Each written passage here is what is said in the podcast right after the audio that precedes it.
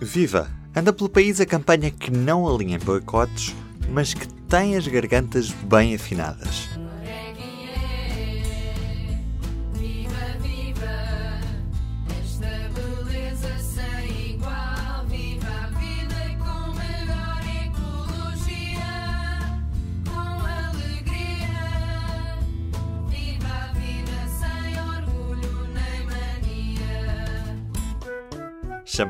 Balada Portuguesa, mas é uma canção popular italiana.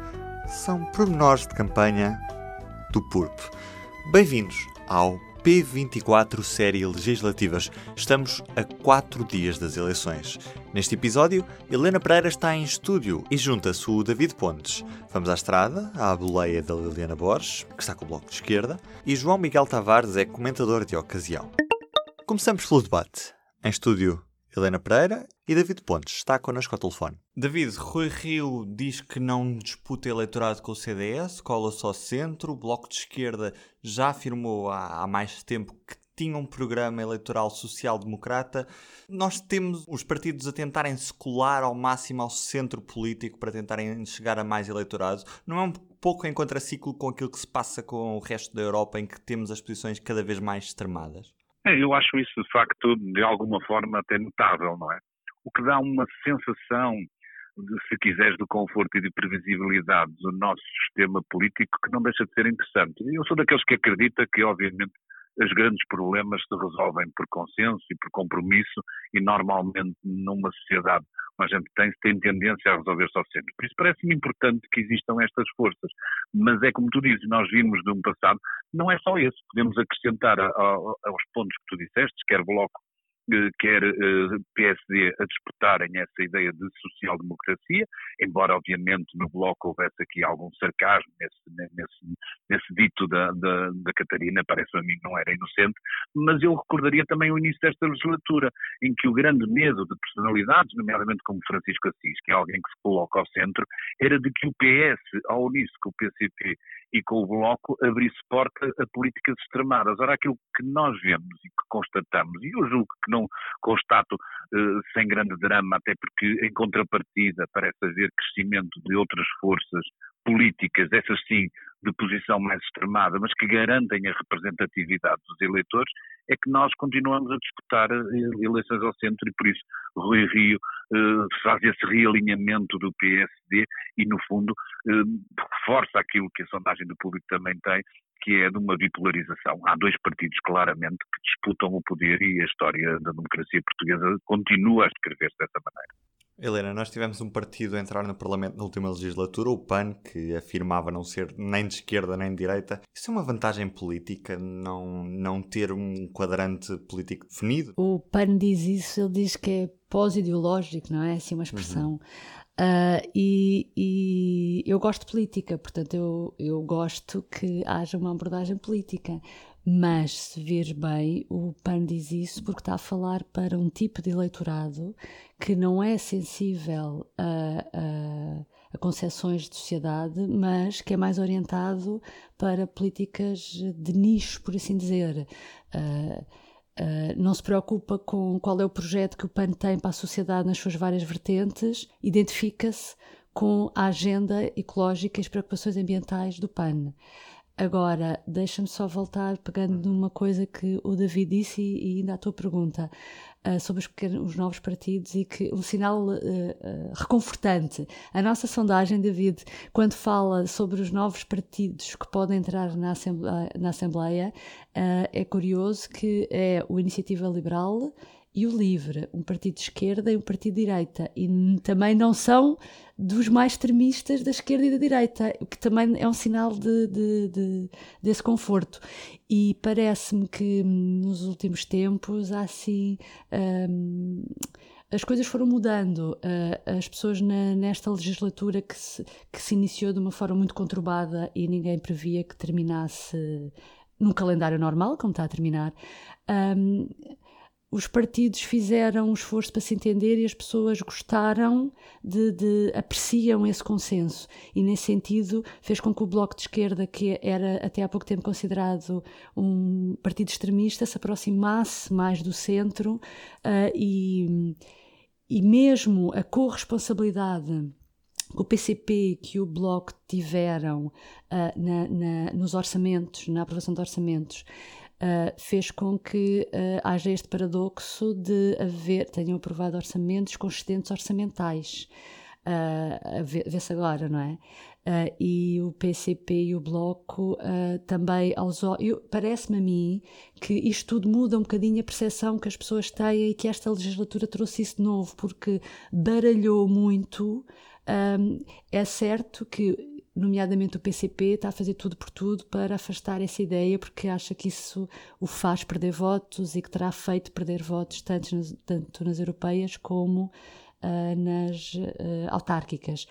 Um, mas vamos ver. Eu, eu, eu, uh, acrescentava só aqui uma nota curiosa, ainda sobre o PSD, porque na análise dos programas eleitorais há, há, é, é, interessante ver ao detalhe os programas eleitorais e há uma área onde, por exemplo, o PSD se coloca para lá da esquerda, para lá do PS, ao lado do Bloco e do PCP, que tem a ver, que tive a oportunidade no outro dia de escrever sobre isso, tem a ver sobre segurança social e Rui Rio vai buscar uma ideia, uma proposta que já tem 23 anos, que era uma proposta inicial do PCP, em que defendia que já na altura uh, se falava sobre o futuro, a sustentabilidade da segurança social, e o PCP defende, desde essa altura, que uh, haja mais formas de ir buscar dinheiro para a segurança social, e uma delas é, em vez das empresas descontarem para a segurança social em função do número de trabalhadores, descontarem, uh, descontarem em função da riqueza que é criada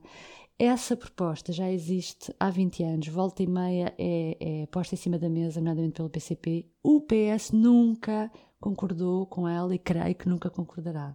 E aparecer o PSD com esta, com esta proposta agora também é curioso de como um, há aqui um movimento de confluência para o centro e depois a tal ponto que as coisas ficam um pouco baralhadas. Agora vale a pena dizer que temos no, no público, no nosso online, um, um programa, um, um interativo, em que as pessoas podem tentar perceber, segundo um perfil pré-determinado, quais são as propostas e uma forma diferente, eu acho, de descobrir os programas eleitorais e de tomarem contacto com, com as propostas que cada um deles faz para, para a frente. O público tem, tem este, na, no seu especial legislativas 2019, tem este interativo que é muito curioso e que vale a pena os nossos ouvintes consultar. Outra das questões engraçadas da nossa sondagem de ontem, e pergunto aos dois, mas eh, Helena, vamos começar por ti, é que dos parceiros que apoiaram o governo do, do Partido Socialista, aquele que sai mais prejudicado desta sondagem é a CDU, é o PCP.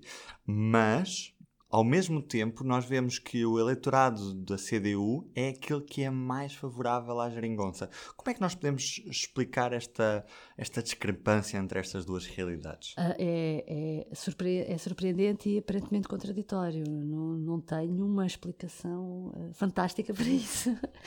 Uh, mas... Será que estavam cansados de criticar, Helena? Pois. E de repente viram que as suas medidas tomaram corpo, e algumas delas, pelo menos, algumas das suas propostas tomaram corpo.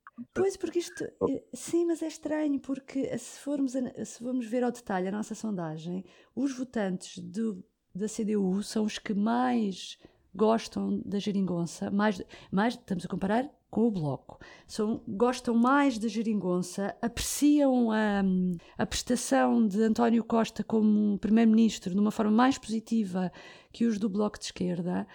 Um, e depois realmente verifica-se que há o risco do PCP cair para metade em, em número de deputados. Mas, mas, é, mas, é, curioso nisso, Helena, e isso leva-nos, se calhar, a uma outra, uma outra análise que, é interessante, perceber se a sondagem se concretizar, o que é que vem a seguir.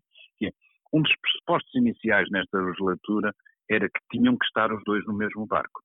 Ou seja, Bloco de Esquerda e CDU, ou estavam os dois com o PS, ou não havia hipótese de geringonça. E isso durante muito tempo foi assumido uhum. como uma uhum. verdade inelutável. E eu não sei se neste momento é verdade. Por um lado, porque os dirigentes do PCP podem olhar para esta sondagem e ver que o eleitorado deles pensa um bocadinho diferente deles. Depois, porque claramente já vimos que há uma enorme vontade do Bloco, que aliás julgo que tem causado alguns dos incómodos eh, que o PS vive em relação a eles, que é de fazerem parte de fazerem parte, ter ministros, ter ministérios que, que de alguma forma ajudem a corporizar e a passarmos se quisermos, de, de, de alguma juventude que, que, partidária que o Bloco era, para uma, uma posição ainda mais eh, madura em relação à força política. E eu não sei se não acontecerá, abrindo-se essa hipótese matemática, se estivermos perto disso, a hipótese de um deles ser excluído de uma, de uma futura aliança com o PS e, e de, aquilo que era verdade no início dessa legislatura ter completa, completamente sido posto de quarto, o que me parece também muito curioso. Eu, eu recordo no início, de, de, quando foi as negociações da Geringonça, o PCP foi quem fez mais força realmente para que o para que o, hum, fosse um acordo a três, para que nenhum ficasse de fora, porque achava precisamente que se fizesse sozinho um acordo com o, o PS, o Bloco é que ganhava e não veio a ser assim também, não é? Uh, agora, um, uh, Jerónimo de Souza, desde, eu recordo, as autárquicas foram quando, em 2017, foi quando o PCP perde 10 câmaras e, e, algumas diretamente para o PS, que foi uma coisa que os assustou. Desde essa altura, que Jerónimo de Souza, nas sucessivas entrevistas que deu, até, avisa sempre o PS de que não vai haver nenhum acordo escrito. Ou seja, a partir daí, perdeu a vontade de fazer um acordo escrito, o que significa que uh, está disponível no Parlamento para aprovar as, as, leis, as medidas que acha importantes, como por exemplo, vamos pensar os passos sociais, como esta dos passos sociais, mas não quer ficar colado o acordo escrito. Que, o que é que o acordo escrito tinha? Os orçamentos. Portanto, a minha curiosidade é ver se o PCP, como é que vai ser depois do dia 6, vai em frente com esta ideia, com aquilo que tem dito, que é não há acordo escrito, é caso a caso. Portanto, em cada medida, sendo caso a caso, eu acho que eles querem, uh, uh, entendem que, sendo caso a caso, ficará em cada ocasião mais claro qual é a posição do PCP e qual o contributo que o PCP deu. E aquela obrigação decorrente do acordo escrito de aprovar orçamentos, parece-me que o PC considera que uh, dissipa mais as virtudes do PCP e o PCP sai prejudicado com isso. A minha, uh, para o PS, parece-me que o PS uh, eh, pretende mais o, a forma como tem feito a campanha, a forma como ataca o Bloco, preza mais o PS, o parceiro PCP, do que o parceiro BE. O PCP tem atrás de si, como ainda numa entrevista há pouco tempo António Costa lembrava, é, era difícil de, roer, difícil de roer porque ainda por cima tinha a força sindical. E isso interessa ao PS ter uma boa relação com os sindicatos. Mas, ainda a voltar ao início, um, estou muito curiosa para perceber, uh, porque eu acho que o PCP vai ser a chave uh, dessa solução do governo. Quando António Costa diz que está disponível para governar a Guterres, significa que não havia acordo escrito e cada orçamento e cada medida importante era uh, negociada casa a casa e nós vimos o que aconteceu. A legislatura não chegou ao fim. E não sei se dessa forma. Há uma teoria sobre isso do lado do PS, que é que eles fazem 4-2 sempre, não é?